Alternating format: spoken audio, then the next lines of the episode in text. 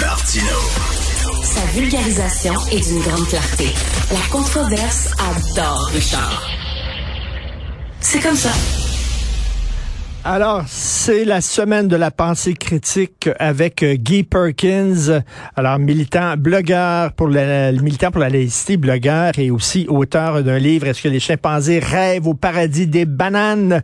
Salut Guy Perkins. Salut Richard Martineau. Écoute, on commence toujours par ce qui se passe en Iran. Euh, là, tu as les chiffres qui ont été publiés par Aaron Human Rights. On est rendu, là, c'est des chiffres, on dit hyper conservateurs. On est rendu à combien de décès? Écoute, c'est des chiffres qui sortent du fourneau. Euh, on parle de 448. La dernière fois qu'on en a parlé, euh, c'est là deux semaines. Donc, c'est une hausse de 106 par rapport à là deux semaines.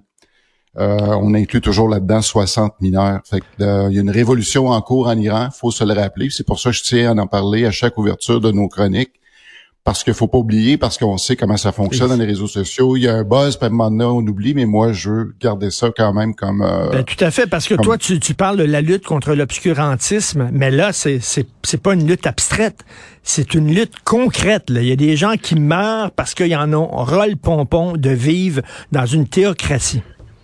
Tout à fait. Puis même, on voit comment ça brasse parce que euh, même dans les euh, dernières semaines, dans les derniers jours, il y a des manifestants qui sont allés, qui auraient incendié la maison ancestrale de l'Ayatollah euh, Khomeini. Donc, c'est pour te oh. montrer à quel point ils s'attaquent à des symboles forts, parce que c'est quand même pas rien, c'est le père de la révolution euh, islamique, et non pas le père de la révolution iranienne, parce qu'il faut faire attention, parce que la révolution de, de 79 a été littéralement volée par les, euh, par les fous d'Allah. Et on se rappelle que le, philosophe français Michel Foucault, euh, dans ses écrits, trouvait ça bien, bien, bien trippant, lui, que l'ayatollah Khomeini impose la loi euh, du euh, Coran à tout le monde. tu veux me parler du recteur de la mosquée de Paris? Oui, ben exactement, parce que dans le mois dernier, à la mosquée de Paris, on fêtait le centième anniversaire puis je pense que c'est intéressant ce qu'il disait, surtout par rapport à ceux là qui qui euh, qui vont comme banaliser le, voile puis dire que bon c'est un choix puis qui même euh, presque une obligation. Euh, à peu près au même moment, en France, il y avait beaucoup de ce qu'ils appellent là-bas des délits de laïcité, parce qu'il y avait eu beaucoup de plaintes justement de, de gens dans les, institutions scolaires où ils voyaient, parce que on, sait que dans les institutions scolaires, le, le port du voile est interdit, des gens s'entêtent à le faire.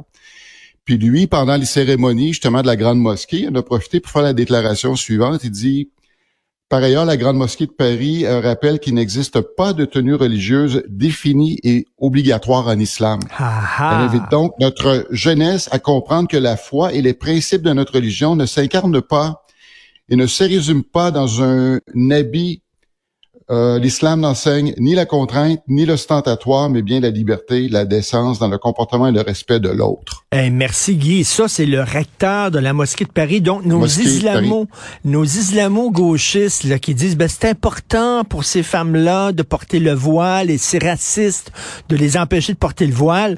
Le recteur de la mosquée de Paris qui dit non, ce n'est pas une obligation. C'est pas rien, c'est important ça. Ben, puis il y en a qui vont se trouver pour dire, ben lui, euh, c'est qui, ben quelle autorité il a. Mais je pense qu'il y a quand même une autorité, mais il, y aura toujours quelqu'un qui va essayer justement de, minimiser la portée de ce que lui a déclaré, mais je pense que c'est important. Tout à fait. Euh, écoute, chaque fois qu'on se voit, Guy, euh, toi et moi, on se parle de ce dernier livre de Carl Sagan, le, grand vulgarisateur scientifique Carl Sagan. En 1995, il a écrit un livre qui est un peu son testament. Et ce livre-là s'intitule The Demon Haunted World. Et malheureusement, il n'est pas traduit en français, je crois. Et dans ce livre-là, il disait qu'il craignait euh, le retour d'un certain obscurantisme, la pensée là, magique, les théories du complot, etc., euh, la pensée anti-scientifique, la religion. C'était il y a 30 ans, en 95. Et là, euh, écoute, c'est très très ce qu'il disait. mais là, soudainement, il y a plein de gens qui redécouvrent ce livre oublié de Carl Sagan.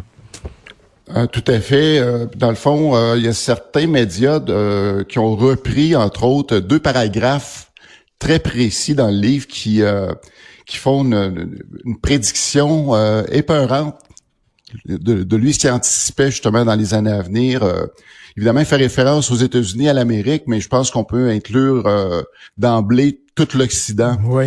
Euh, je, vais prendre juste une minute pour te faire la lecture de ce, ce passage-là, parce que tu vas voir, là, c'est vraiment très juste. Il faut rappeler qu'on est en 1995. Euh, au niveau de l'informatique, Windows vient d'à peine apparaître et il n'y a pas vraiment d'Internet euh, accessible à tout le monde. C'est okay. ce qu'il dit.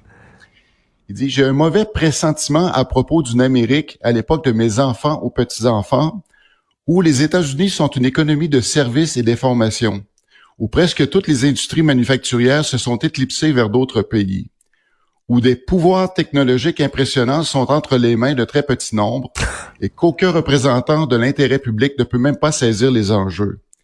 Lorsque les gens ont perdu la capacité d'établir leur propre agenda ou d'interroger en toute connaissance de cause ceux qui détiennent l'autorité, ou serrant nos cristaux et consultant nerveusement nos horoscopes, nos facultés critiques en déclin, incapables de faire la distinction entre ce qui fait du bien et ce qui est vrai, nous glissons presque sans nous en apercevoir à nouveau dans la superstition et les ténèbres.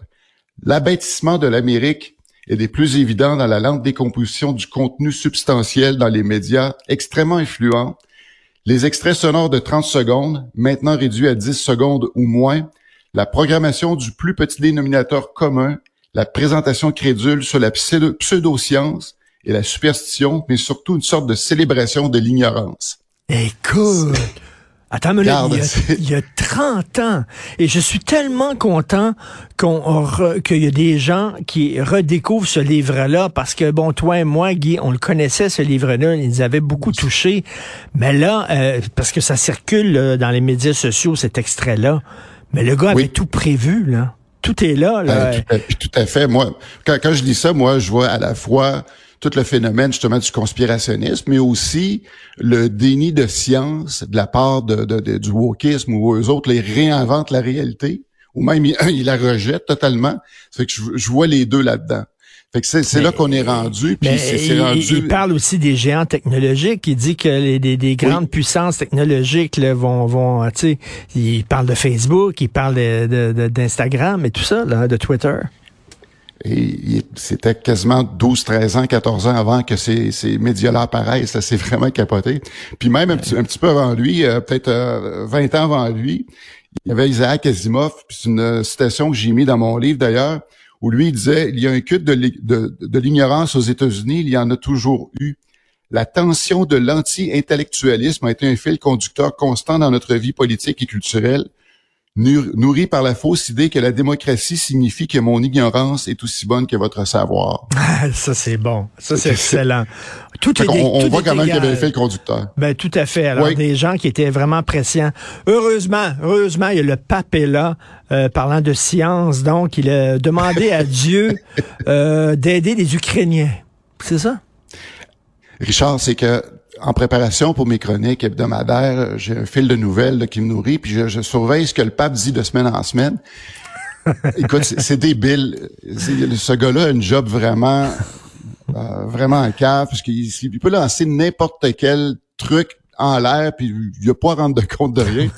fait que dans, dans une des dépêches que j'ai vu passer, c'est que le pape, suite à des tirs de missiles de, la Russie sur euh, l'Ukraine, Là, il s'est dépêché à dire que euh, il demandait à Dieu, il est en contact avec Dieu pour qu'il se dépêche de mettre fin à la guerre. Ah, bon, enfin un peu de lumière au bout du tunnel. C'est wake up God, là, qu'est-ce que tu fais là?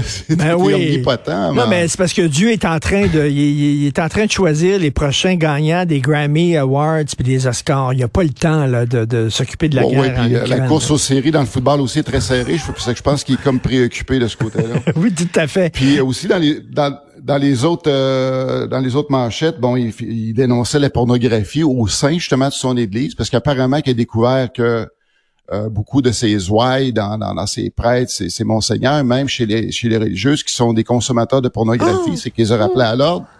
OK. Euh, mais pendant ce temps-là, en France, il y avait encore il y a encore un scandale sexuel qui, a, qui a lieu, justement une grosse enquête par rapport à, au cardinal Ricard là, qui qui en a plein les bras, justement, avec d'autres scandales sexuels récents. On parle pas de quelque chose qui est arrivé il y a 30 ans, mais des affaires récentes.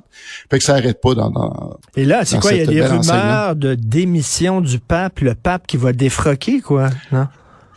Oui, ben, euh, on, en, on en avait parlé il y a quelques temps, c'est qu'il y a des rumeurs qui, qui circulent là-dessus. Puis écoute, Richard, j'ai un scoop pour toi. Parce qu'il y a un sondage qui a été fait, puis justement, il y a un nom qui circule à répétition, et c'est Denis Coderre.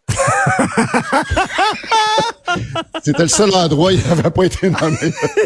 Denis Coderre est tout le temps là, le bras levé. Oh, il est là partout. Dès le moment qu'il y a un poste qui s'ouvre quelque part, Denis Coderre, c'est Le pape a démissionné. Denis Coderre est là. On sait que c'est Denis Coderre qui avait organisé la visite du pape au Québec, là, je pense. C'était lui qui était derrière ça. Denis Coderre est Il partout. euh, C'est quand... Oh, oui, ben écoute, c'est, il est, euh, oui, il est omniscient, omnipotent, omniprésent.